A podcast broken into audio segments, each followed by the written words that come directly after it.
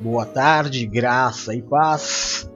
Eu sou o apóstolo Jefferson e este é o culto da tarde do amor de Deus, um momento chave do nosso dia em que nós normalmente paramos tudo o que estamos fazendo. Hoje uma exceção. Oh, peraí, tem duas músicas tocando? Pronto. Hoje exceção, feriado nacional maioria de vocês, acredito, estejam desfrutando do dia ou desfrutando da cama, né?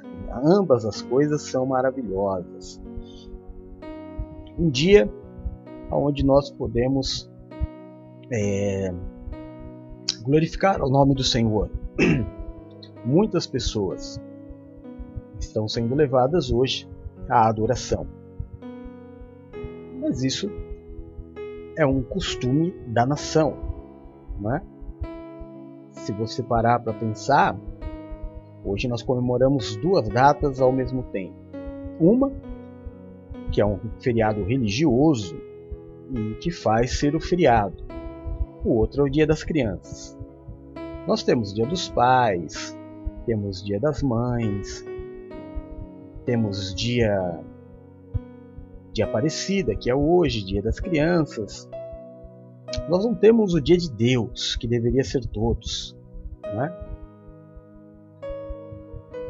Mas aos concorrentes do Senhor, se você é, pode até se espantar, mas já existe o dia do pastor. Um ser que deveria passar desapercebido, a não ser para o fato de aonde ele está, o nome de Cristo ser exaltado, tem também hoje o dia do pastor. E olha, eu não tenho quase dúvida nenhuma de que tenha sido um pastor, deputado, senador, que tenha levantado este dia tão memorável, tanto quanto o dia de hoje. Né? Realmente, datas para se comemorar. Amém. Costumes desta terra que está passando os dias estão cada vez mais curtos, se cumprindo o que a palavra de Deus diz, que os últimos dias seriam remidos, não é? Eu estava conversando agora com a Valéria, de que eu vi uma matéria ontem, não de fontes muito fi, é, fiéis, né? Fiéis não, muito certas, assim, muito confiáveis é a palavra. Mas uma, uma coisa é, que o cientista dizia é que não é só aparentemente que os dias estão passando mais rápido, os dias realmente passam mais rápido. E aí ele fez um cálculo maluco lá, com uma ligação com os giros da Terra, coisa de cientista que não, não, não consigo entender, né? Não sou cientista. Mas ele, na teoria dele, provando que hoje os dias têm mais ou menos 16 horas. É uma coisa que eu acho que é impossível de se provar.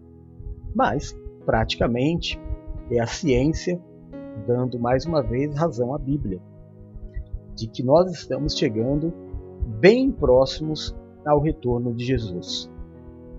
De que daqui a pouco, um dia, nós estaremos aqui fazendo um culto ou com a nossa família e nós seremos simplesmente arrebatados. E a Bíblia diz que será como um ladrão na noite, que vem sem aviso, e será tão assim inesperado que a Bíblia diz que terão pessoas no campo e algumas serão levadas, outras ficarão. Haverão dois numa cama e um vai acordar sozinho. Não haverá tempo para o arrependimento. O tempo do arrependimento e do corrigir do caminho é agora. É só agora. Nós não temos outra oportunidade. A oportunidade que nós temos é esta: de estarmos aqui conquistando em Cristo a nossa salvação.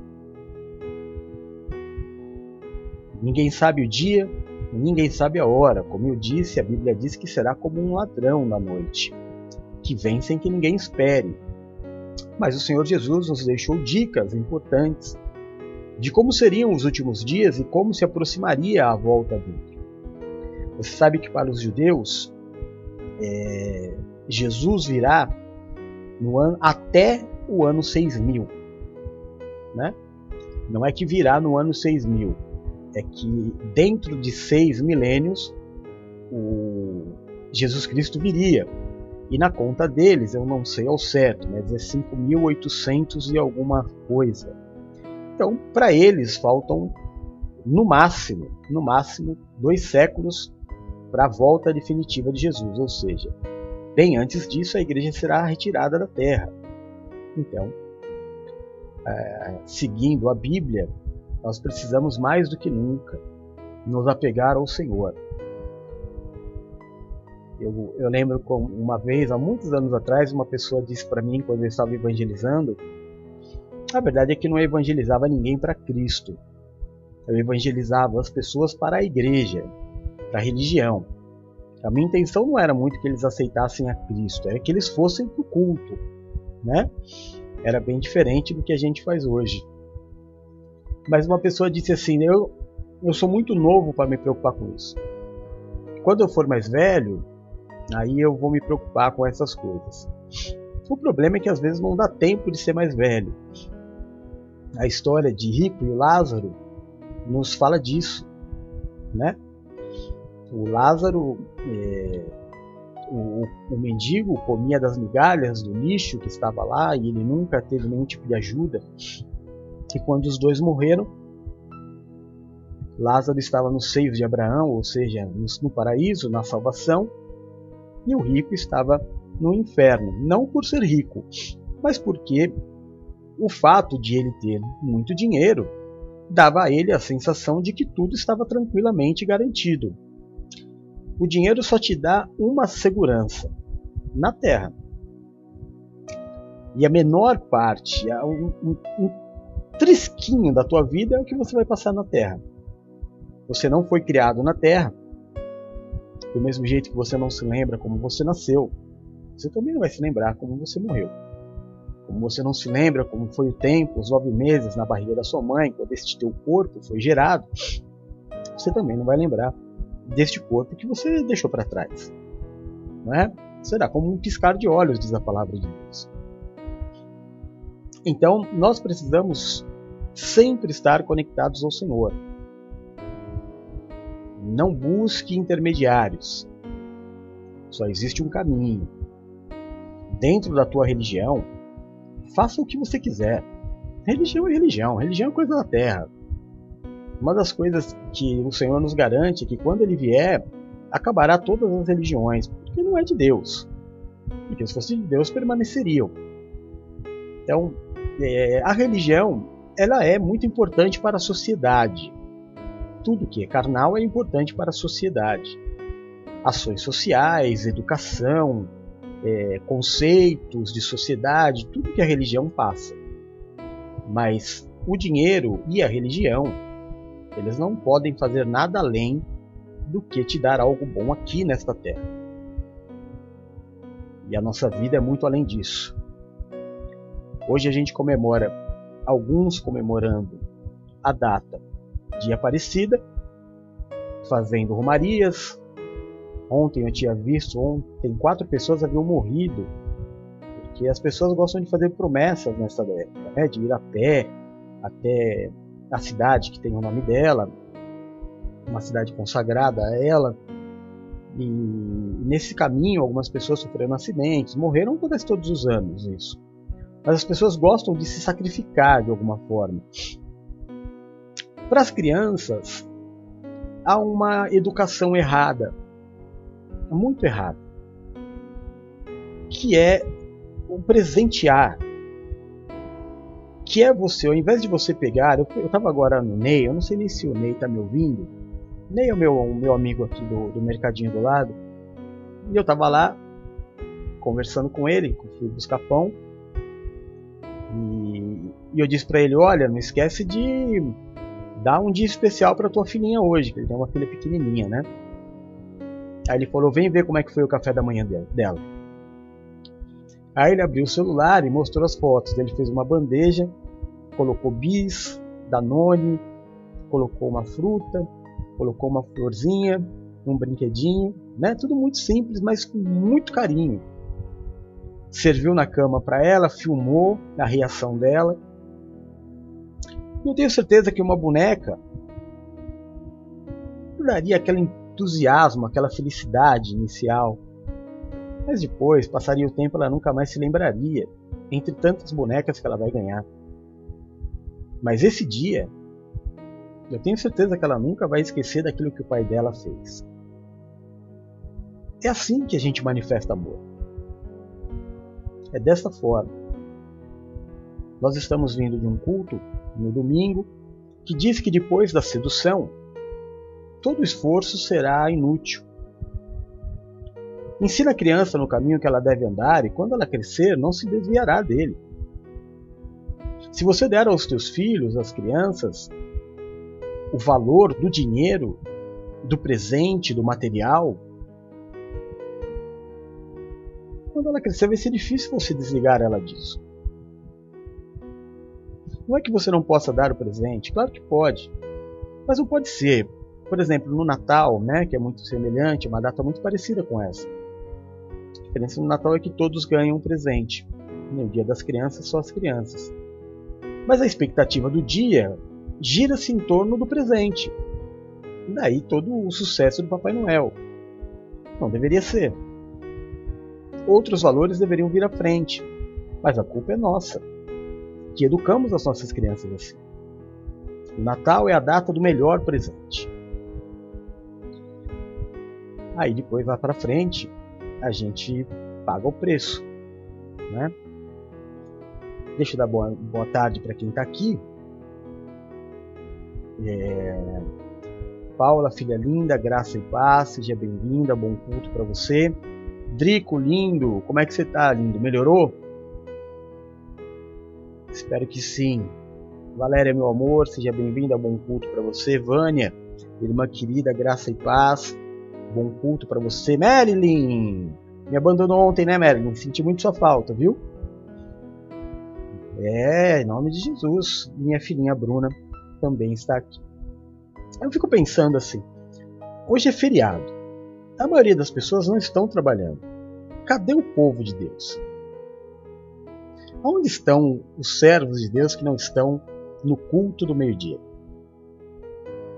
Eu preciso aprender algumas coisas, meu irmão. Acho que eu preciso reaprender algumas coisas. Misericórdia.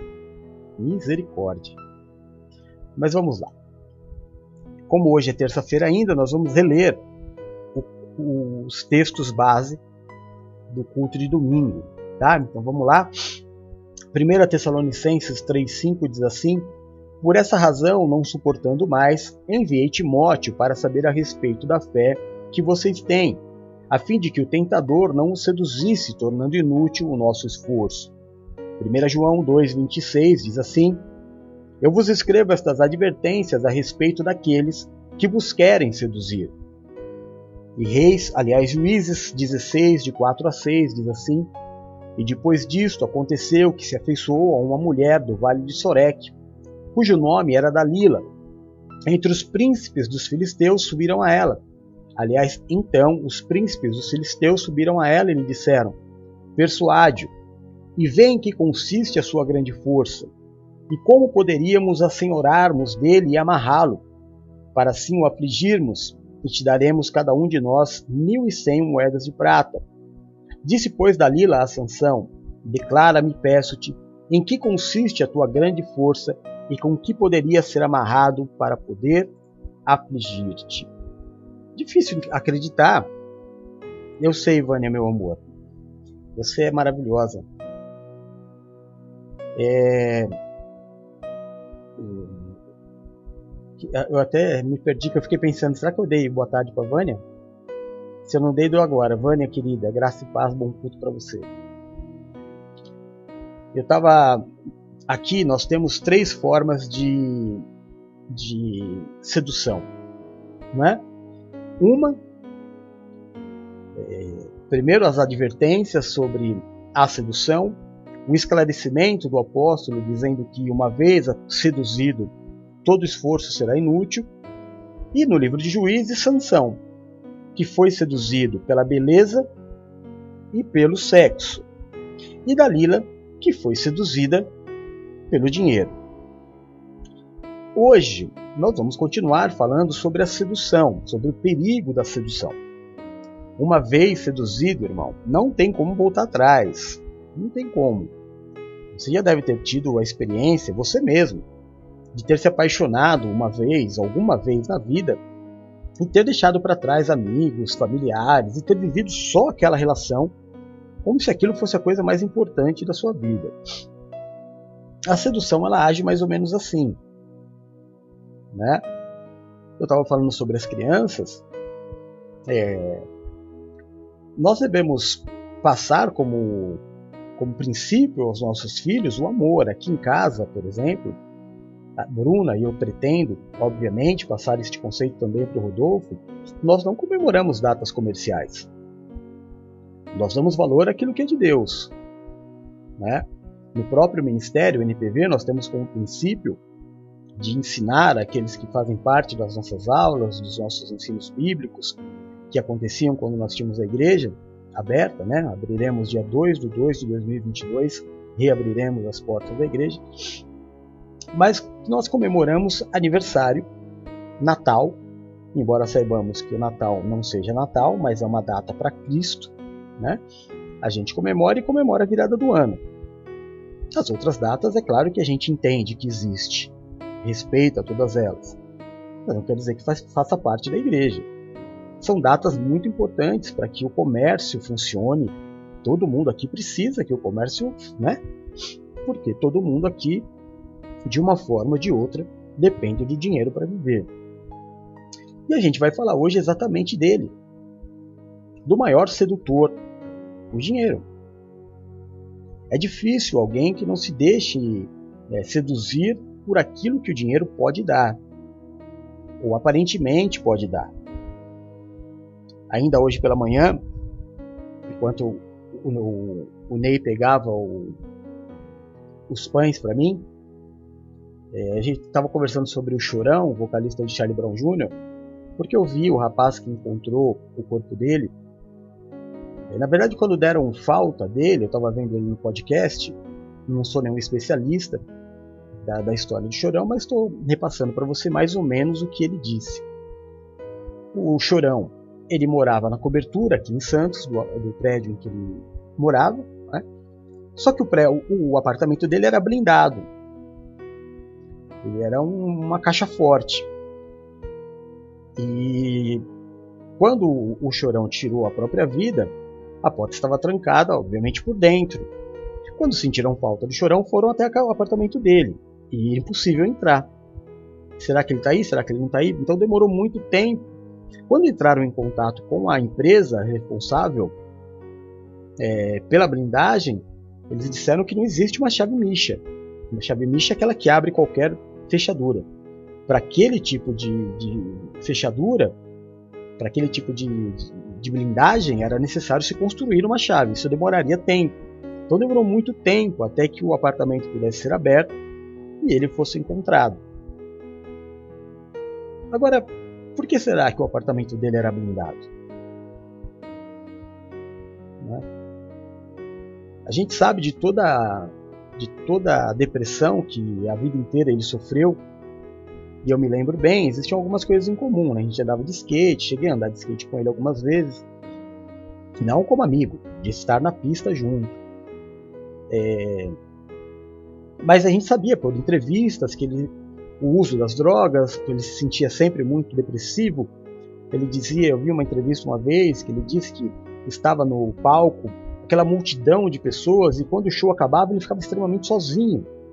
E isso para ele era muito complicado.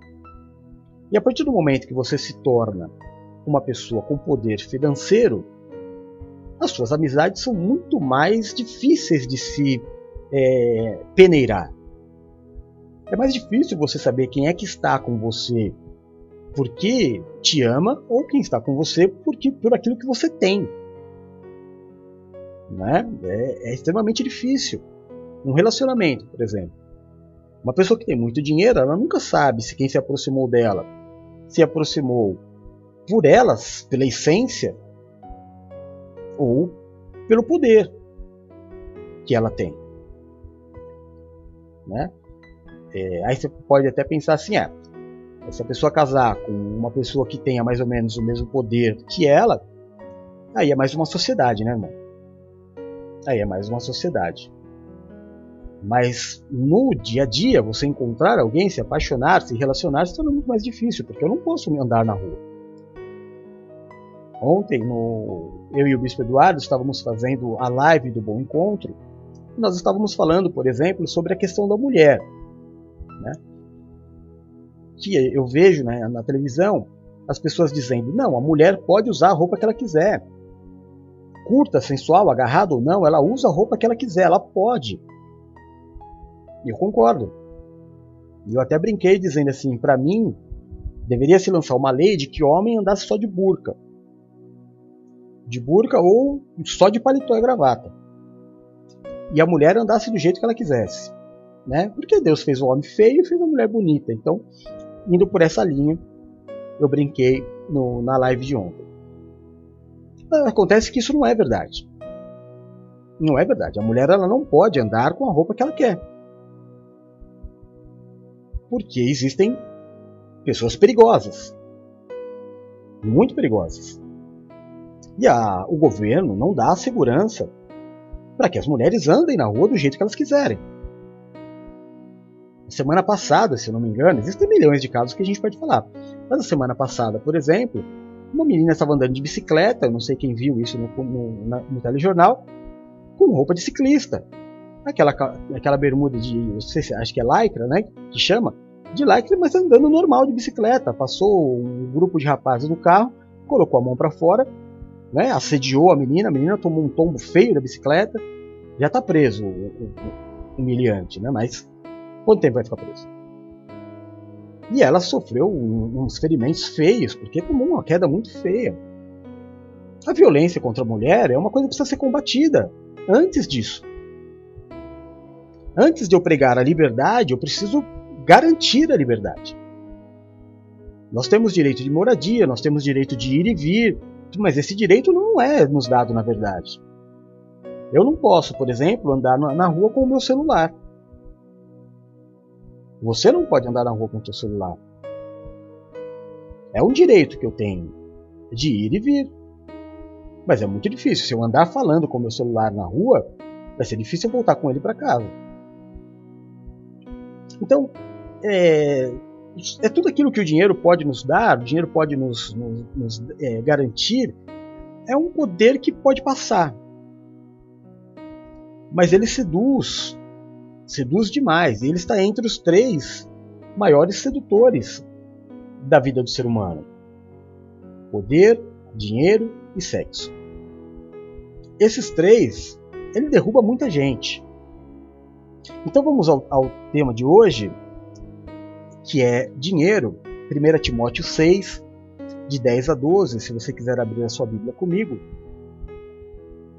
diz assim: 1 Timóteo 6, 10 a 12: O amor ao dinheiro é a raiz de todos os males, e por causa disso, já muitos se desviaram do caminho da fé, trazendo às suas vidas muitas aflições e sofrimentos. Amém? O que o apóstolo está dizendo não é nenhuma novidade, nem para mim, nem para você. É, eu dificilmente troquei a obra por alguma coisa. Dificilmente. Mas entre os motivos pelos quais eu mais troquei fazer a minha obrigação de sacerdote foi o ganhar dinheiro. Se eu colocar, parar para fazer a contabilidade do que mais me tirou da igreja, o que mais me tirou na obra foi o ganhar dinheiro. Por exemplo, pela manhã, hoje eu acordei às 5, né? E aí, como nós estamos com a palavra profética de novas fontes de renda, eu estou fazendo dois empreendimentos de, de e-commerce. Aí pela manhã eu preparo toda a palavra, eu preparo é, os sites, eu edito os vídeos, eu subo os vídeos, coloco no Spotify, coloco no, onde tem que ser colocado e também faço a divulgação do e-commerce que eu estou trabalhando, dos, né, dos produtos que eu estou trabalhando. É, aí hoje, por exemplo, eu estou agora extremamente cansado. Não deveria estar. Porque se eu fizesse só as coisas do ministério, eu estaria mais sossegado, com menos dor no corpo. Mas a necessidade de ter dinheiro me leva a uma condição de dividir o meu tempo com a obra e o meu tempo de trabalho no mundo secular. Eu acredito que com você seja a mesma coisa. Eu normalmente acredito assim, pelo menos acreditava, né? Que aqueles que não estão assistindo ao culto é porque estavam trabalhando. Hoje já percebo que não. Que há uma, um, outro, um outro fator de sedução pelo qual é, as pessoas não estão assistindo o culto. Talvez porque a palavra de Deus já não seja tão interessante. Alguma coisa é mais interessante, claro, que é isso, né? Porque quando eu troco algo por, alguma, por outra coisa, é porque se tornou mais interessante. Mas na minha vida, no meu caso, sempre foi isso. Eu não me lembro de ter muitas vezes aberto mão da, da igreja por causa da minha família, por uma viagem, coisa assim. Porque minha família também sempre estava tudo junto. Mas a sedução do dinheiro, o ganhar dinheiro, o ter dinheiro, nos fascina muito. Nos deixa muito temerosos. A gente tem medo de perder muitas coisas, mas nós temos pavor de perder dinheiro. Se você pegar nos últimos cinco anos, o motivo pelo qual você mais sofreu, é, a maioria, eu acredito, que o motivo que mais te deu dor de cabeça foi financeiro. E aí o que a gente acha? Que se eu tiver mais dinheiro, os meus problemas vão se resolver. Não é verdade. Sabe por que não é verdade, irmão? Porque nós temos uma capacidade de adaptação é, muito grande. Você quer ver uma coisa? Não existe, por exemplo, no Brasil, leão. Não é o clima dele. Embora a África seja muito parecido, né, o, o clima, não tem leão no Brasil. Não tem elefante no Brasil mas também não tem elefante na, é, na Antártida. Não é? Então, dependendo do lugar, tem um animal que se adapta. A outro lugar, não. Um mais quente, outro mais frio, um com mais alimento, outro com menos alimento, um com mais água, outro menos água, e os animais que se, se não é? Deus é perfeito em colocar cada um no seu devido lugar. Mas homem não. Homem tem em todo lugar. Tem homem que vive no deserto, tem homem que vive no campo, tem homem que vive na praia, tem homem que vive. É, tem os esquimós que vivem no frio. Então, em qualquer lugar do planeta tem ser humano, porque o ser humano se adapta a toda e qualquer situação. Há um momento de crise, que é a mudança. Toda mudança gera uma crise, não é? Então, por exemplo, se você hoje tem uma renda mensal de dois mil reais, você paga as suas contas, você se aperta um pouco, sobra um pouquinho de dinheiro. Aí quando você quer comprar uma coisa a mais, aí dá uma, uma apertada ou falta, né? Aí descobre no mês seguinte, aí você tem que deixar de pagar uma conta para pagar a última parcela de tal coisa que você comprou e, o brasileiro vai levando a vida assim. Aí você de 2 mil muda para 3. Teoricamente, você diz assim: resolvi meus problemas porque eu tinha uma renda de dois é, e todo final do mês sobrava um pouquinho ou faltava um pouquinho. Agora, com esse montante, aumentou 50% meu salário. Poxa vida, vou, tô bem na fita. Não tá.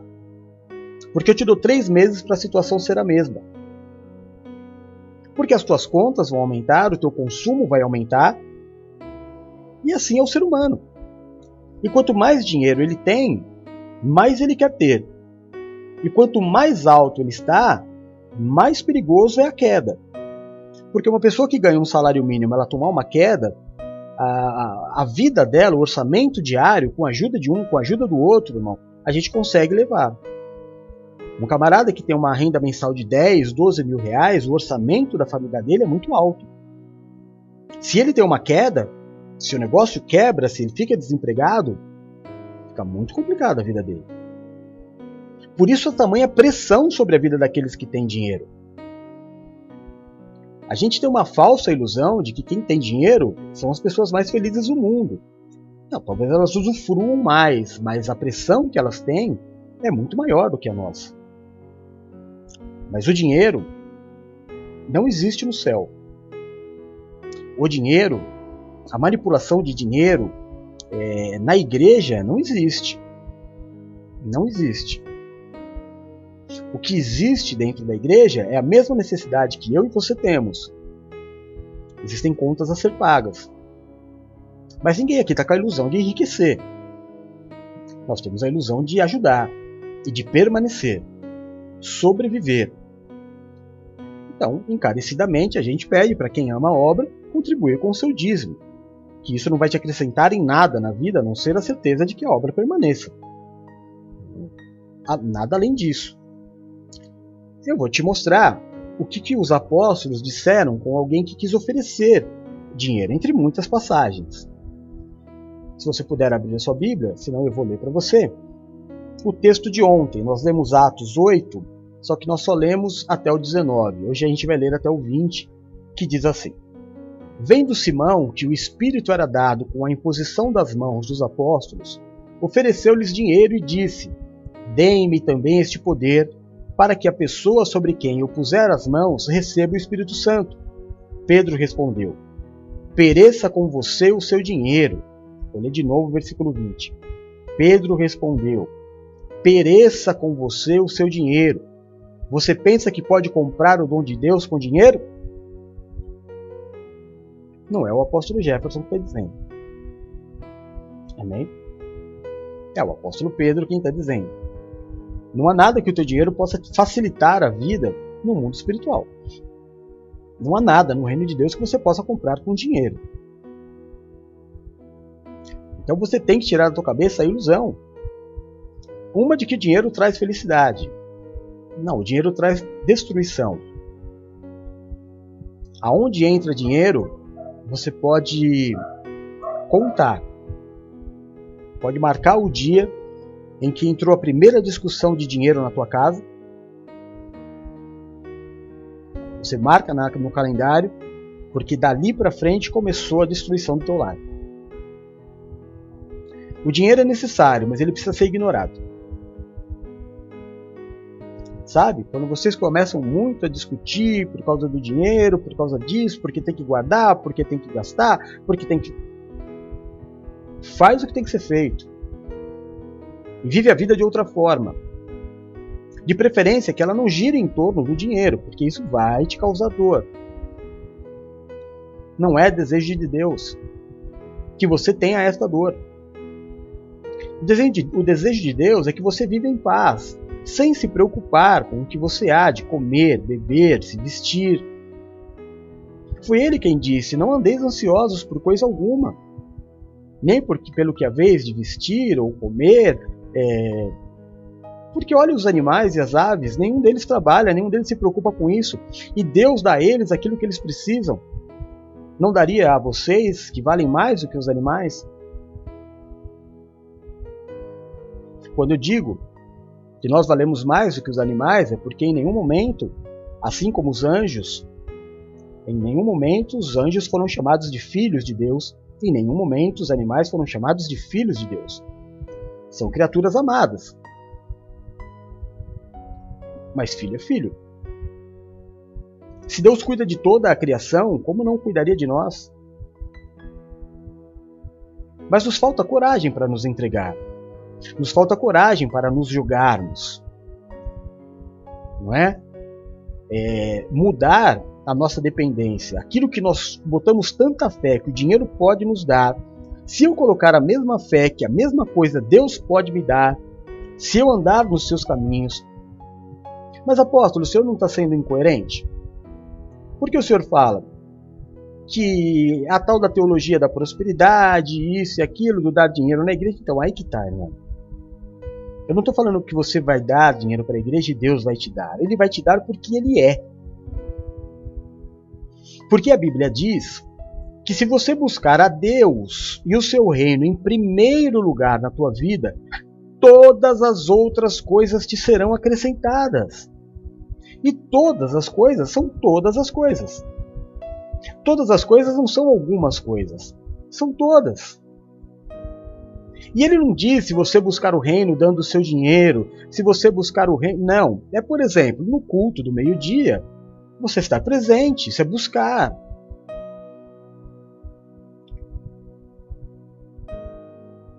Você entende?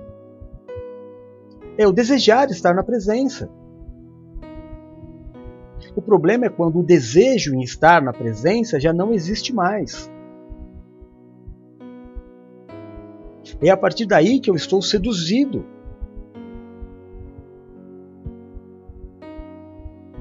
Nós temos muitas obrigações na nossa vida. Existem muitas áreas da nossa vida. Se todas as áreas da sua vida hoje estão na dependência do dinheiro, se eu tiver eu faço, se eu tiver eu melhoro, quando eu tiver eu invisto, quando o que precisa melhorar não é a tua relação com o dinheiro, o que precisa melhorar é a tua relação com Deus. É voltar ao primeiro amor. É voltar a desejar como você desejava no começo. É desejar como a Vânia deseja, como o Adriano deseja. Eu não estou puxando o saco de ninguém, eu estou evidenciando. São raríssimos os cultos da tarde em que essas pessoas que eu citei não estão aqui. Buscar-me-eis e me achareis quando me buscardes de todo o coração. Mas a palavra diz para nós também tomarmos cuidado com o esfriamento, para nós não sermos mornos. O melhor é ser quente ou frio, porque o morno será vomitado. O dinheiro nos torna morno. Sabe o que é morno, irmão? Morno é assim, ó. Você pega, eu sei bem porque eu tenho que fazer mamadeira, né? Eu e a Valéria fazemos mamadeira. Então, a mamadeira tem que ser morna para o neném. O leite pode ser quente que queima, nem gelado que fica resfriado. Então você tem que pegar e misturar o quente com o frio. O quente e frio é morno. Entendeu? Então quando eu tenho dois senhores, eu sirvo a Deus e as riquezas. E eu misturo os dois, fica morno. E essa não é palavra do apóstolo Jefferson, essa é palavra bíblica. Eu não posso servir a dois senhores, ou eu vou servir a Deus, ou eu vou servir as riquezas, não tem como. Muitas das pessoas que não estão no culto hoje estão passeando, e só estão passeando porque têm dinheiro. E se Deus tira o dinheiro, vai reclamar. Uma vez nós colocamos uma administração de um pastor que dizia isso. Você não tem dinheiro porque Deus não quer. Porque é muito capaz, se você tiver dinheiro, você vai usufruir do seu dinheiro e deixar as coisas de Deus para trás. E isso é uma verdade. O dinheiro seduz. O dinheiro me dá a impressão de que todo mundo precisa de mim. Não, todo mundo precisa de Deus. E se você tem alguma coisa na terra, é porque Deus permitiu. E Deus é aquele que constitui e destitui os reis. Deus é aquele que dá, mas também é aquele que tira. Foi exatamente este o ponto de sabedoria de Jó. Quando todos disseram para ele: amaldiçoe-se Deus e morre, inclusive a sua mulher, ele disse: Espera aí. Então eu estava com Deus quando ele me deu tudo, e agora que ele tirou, eu não o amo mais? Eu amo o Deus que dá e eu amo o Deus que tira. Eu posso perder tudo, eu só não posso perder ele. E neste momento, em que Jó orava pelos seus amigos, ele foi curado e restituído duas vezes mais. Porque olha que coisa maluca, né, irmão? Deus deu muito para Jó. E depois, Satanás foi dizer para o Senhor que, que Jó só o adorava porque ele tinha dinheiro. Então Deus disse: então tira o dinheiro dele eu conheço o meu servo. E Satanás foi, tirou a saúde, tirou a família, tirou dinheiro, e Jó permaneceu firme. Deus deu muito, tirou o muito e depois deu duas vezes mais. Porque Deus prova quem Ele ama. E nesses tempos em que nós estamos vivendo, irmão, a nossa preocupação é sermos aprovados por Deus. Para terminar, eu quero contar uma, uma, uma, um fato que aconteceu há poucos instantes. Um rapaz estava falando, foi muito parecido com o que a Vânia fez aqui. né? E é muito de Deus. Porque um rapaz disse assim: Poxa vida, eu acabei de conversar com o meu filho. Porque meu filho fez uma postagem na internet e, e teve 100 comentários. Exatamente 100 comentários. Não, não 100. 100, né? 99 mais 1. 100 comentários. 99 pessoas dizendo amei, adorei, foi demais. E uma dizendo que tinha sido horrível. Adivinha qual meu filho veio falar? Ele ignorou as 99 pessoas que o amavam para dar atenção a quem não o amava. E a nossa vida é assim, irmão. Quem nos ama, quem nos dá carinho, quem cuida de nós, a gente esquece e dá valor a quem não merece. Teve uma pessoa que saiu da igreja e ontem alguém da, da família postou uma foto com uma cara assim meio embriagado, com um copo de cerveja na mão. E aí um pastor me, me chamou e falou assim, oh, como é que tá a situação do, da pessoa lá da tua igreja? Eu falei, querido, não tá na igreja, saiu. Pô, mas peraí, você ungiu o pastor. Eu falei, mas eu não tenho responsabilidade sobre a vida deles. Quando a gente unge alguém, a gente unge para preparação. Davi não foi ungido rei para ser rei imediatamente. Davi foi ungido rei para se capacitar ao reinado, para ser separado a ser rei. Quando a pessoa recebe a unção, é porque ela está sendo preparada a ser aquilo. A pessoa desistiu no meio do caminho, ela não quer mais, ela quer ter outra vida. O que, que eu posso fazer? Aí a pessoa falou assim: é, você fica ungindo todo mundo. Não, não é que eu unjo todo mundo, irmão. Eu unjo quem Deus manda. Quer dizer que até determinado tempo a pessoa deu fruto, estava certo. Agora a pessoa se desviou do caminho, a culpa é minha? A culpa não é minha. Não tem nada a ver com isso. Cada um é responsável pela sua própria vida. Eu não vou salvar ninguém. Eu vou te ensinar através da pregação do Evangelho.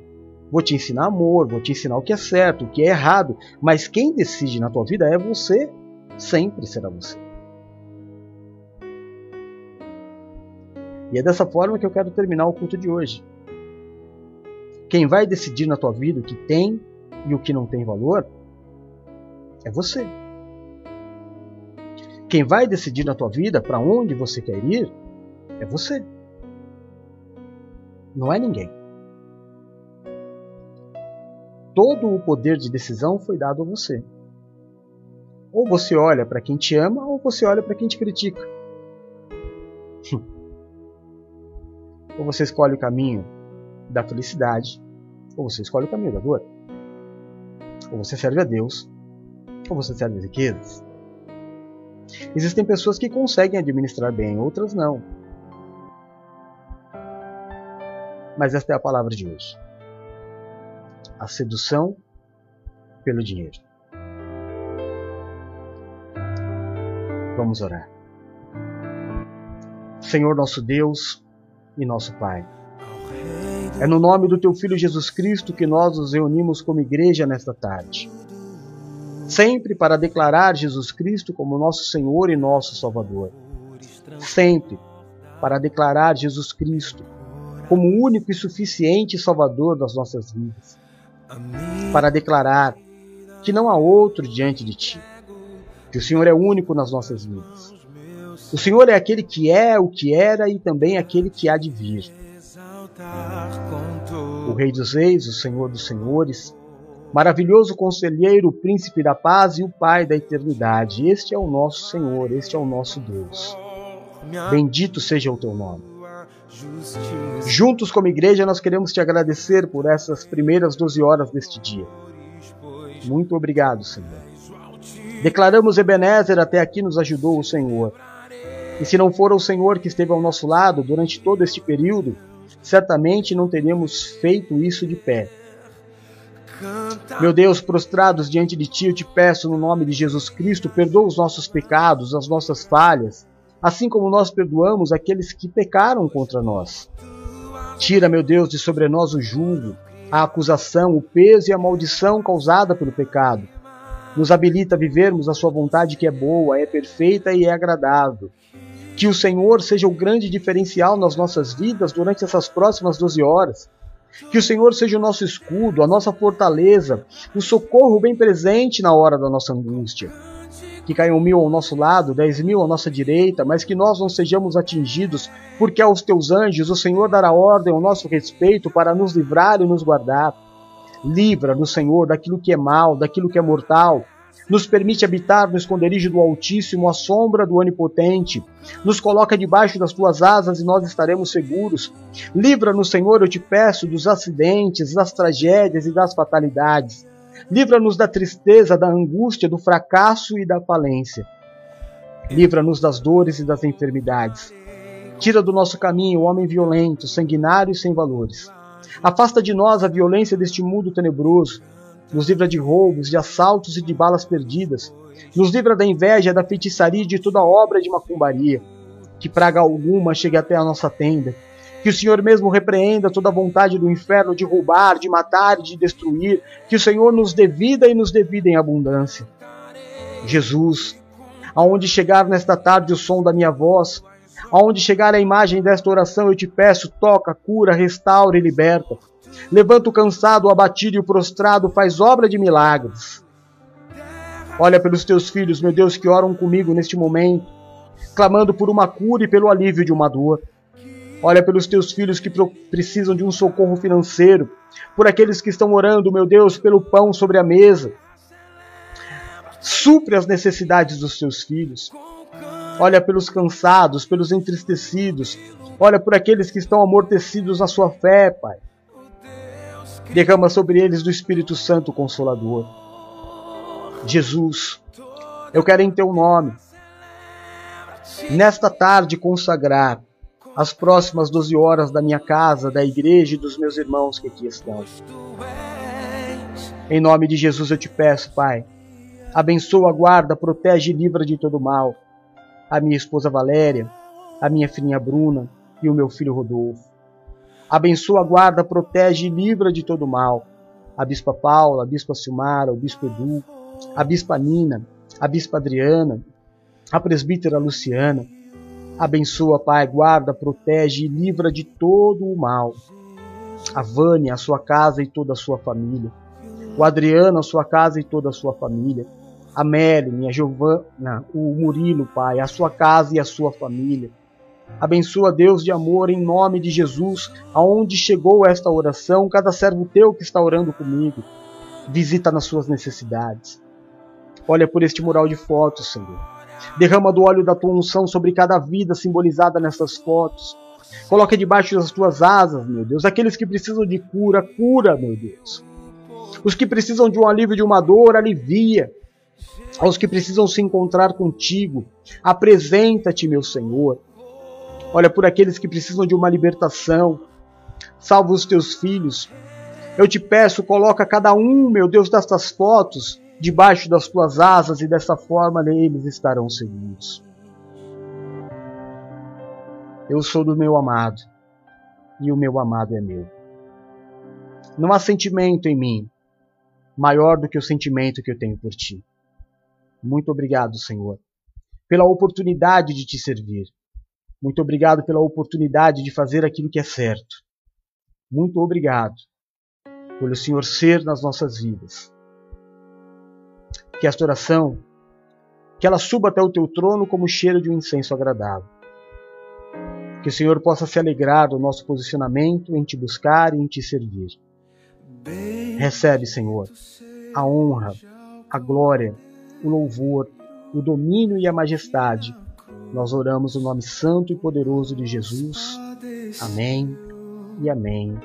Graças a Deus. Bendito seja o seu sangue que por nós ali ele verteu. E eis nesse sangue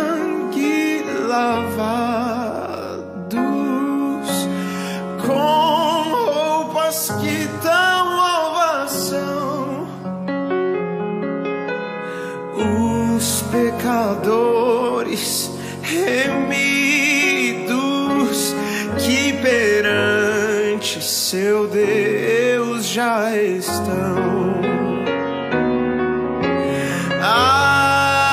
Alvo mais que.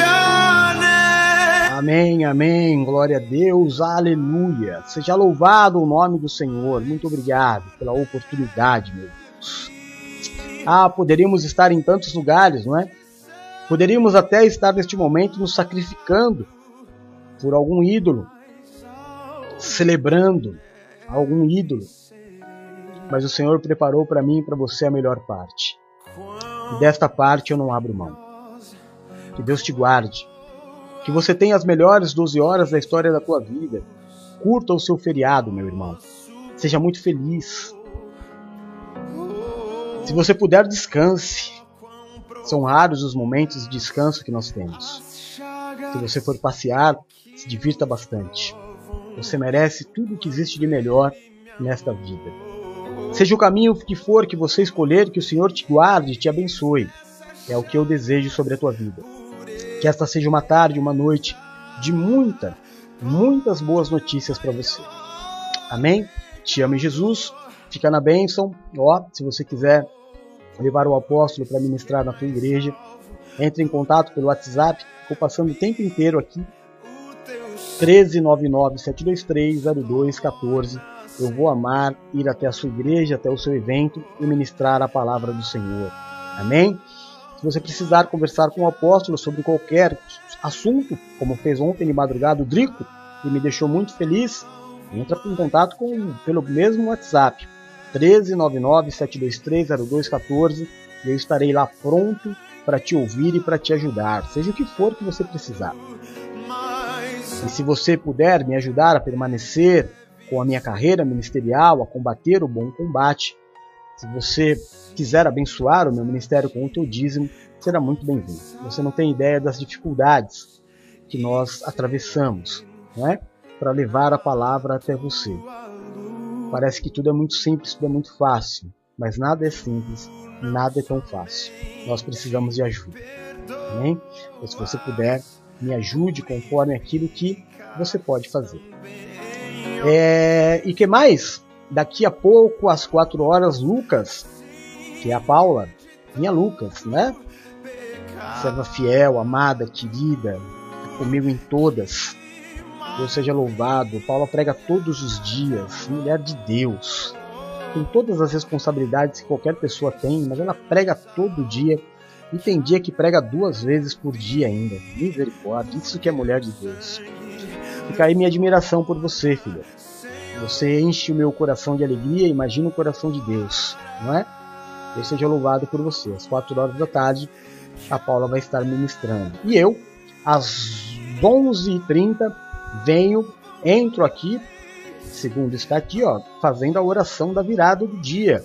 11 e meia eu entro, a gente conversa sobre alguns assuntos, fala algumas coisas, lê os pedidos de oração e 5 para meia-noite a gente ora até meia-noite e 5 mais ou menos para fazer o agradecimento do dia que passou e consagrar o dia que vai começar. Que seja assim, então. Muito obrigado, meu irmão, pela tua parceria, pela tua companhia neste momento. Você sabe que eu fico muito feliz de estar em comunhão com você. Ora por mim, não esquece de mim não, porque eu estou sempre orando por você. Que Deus te abençoe. Te amo, Jesus. Um beijo. Tchau.